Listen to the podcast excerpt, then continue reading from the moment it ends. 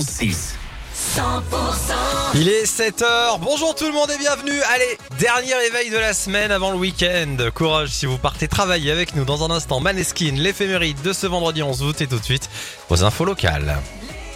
Belle info 100% Et c'est avec le retour de Cécile Gabod, bonjour Cécile Bonjour Axel, bonjour à tous. Euh, attention, si vous êtes sur le départ, il y aura du monde sur la route tout ce week-end. Conséquence d'un nouveau chassé-croisé des vacances ajouté au pont du 15 août. Entre les vacanciers et ceux qui veulent profiter du week-end prolongé, eh bien, il va falloir prendre son mal en patience, en particulier sur l'A61, l'autoroute de la mer entre Toulouse et Narbonne. Les prévisions de Raphaël Delachaux, chef de district chez Vinci Autoroute.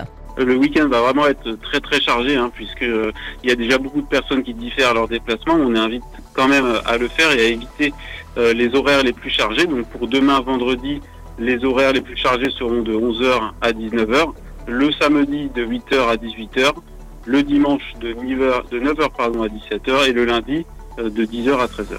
On observe un trafic euh, plutôt similaire euh, sur la 9 hein, qui est euh, dans la continuité de la 61. Voilà, et dès ce vendredi, Bison Futé voit orange et même rouge sur le pourtour euh, méditerranéen. Donc si vous allez en direction de la mer, demain ce sera du rouge pour tout le monde dans le sens des départs.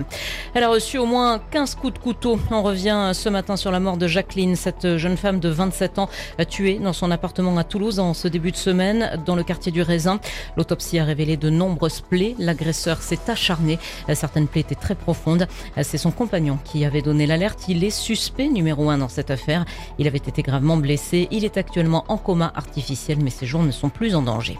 Une famille avec trois, avec trois enfants a passé euh, la nuit dehors en montagne, partie mercredi en randonnée entre le pic d'Anéou et le lac de Ourcq en vallée d'Ossau. Euh, Tout ce petit monde s'est perdu. Les membres de la famille ont finalement été retrouvés sains et saufs hier matin aux environs de 6h30.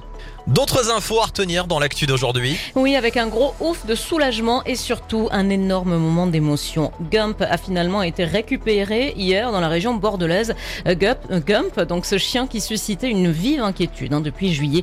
Il a parcouru pendant au moins cinq semaines plus de 1000 km à travers plusieurs départements. Il a été aperçu en Ariège, dans le Gers, la Haute-Garonne. Euh, Face à son état de santé qui se dégradait au fil des jours, un énorme engouement s'est alors mis en place, notamment via la page Facebook Sauvetage Gump, dont la Tarn-et-Garonnaise Juliana est l'une des administratrices. On l'écoute. Est parti de Montaut, Haute-Garonne, limite Ariège. Il a traversé la Haute-Garonne, par Cadour par exemple. Il a traversé le Gers, les Landes. Il a rejoint le Lot-et-Garonne. Et ensuite, il a rejoint la Gironde. Forcément, après cinq semaines d'errance, on arrive assez bien à imaginer son état physique. Beaucoup de membres euh, sont partis à sa rencontre aussi pour pouvoir le nourrir. L'inquiétude euh, a fini par prendre euh, toute la place. Quoi. Euh, la probabilité qu'il cherche quelque chose est vraiment infime. En fait, il faut savoir qu'un chien, quand il se retrouve dans la situation de Gump, il rentre euh, en mode survie. Tout ce qui va l'entourer va devenir pour lui un danger, y compris l'être humain. Et après un passage chez le vétérinaire, Gump se repose désormais à la SPA de Mérignac en Gironde pour au moins une dizaine de jours, avec l'espoir à terme de lui trouver une famille et un nid. Jusqu'à présent, aucun propriétaire éventuel ne s'est manifesté. Le Stade toulousain s'est imposé hier 17 à 14 à Béziers face à Montpellier en match de préparation à la reprise du top 14. Montauban l'a emporté à Auch 33 à 25 face à Soyaux Angoulême. Victoire de Colomiers contre Mont-de-Marsan hier à Auch 36 à 33. Et puis ce soir, répétition générale de la première journée de top 14 entre Castres et Pau. Le match c'est à 17h30 à la Cône. Et puis c'est reparti aussi pour la Ligue 1 en foot ce week-end.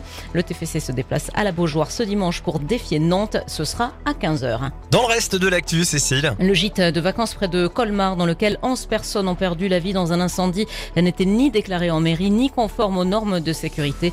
Le bâtiment incendié, une ancienne grange rénovée il y a quelques années, elle n'avait aucune autorisation pour son activité. La structure n'avait pas reçu la visite de la commission de sécurité.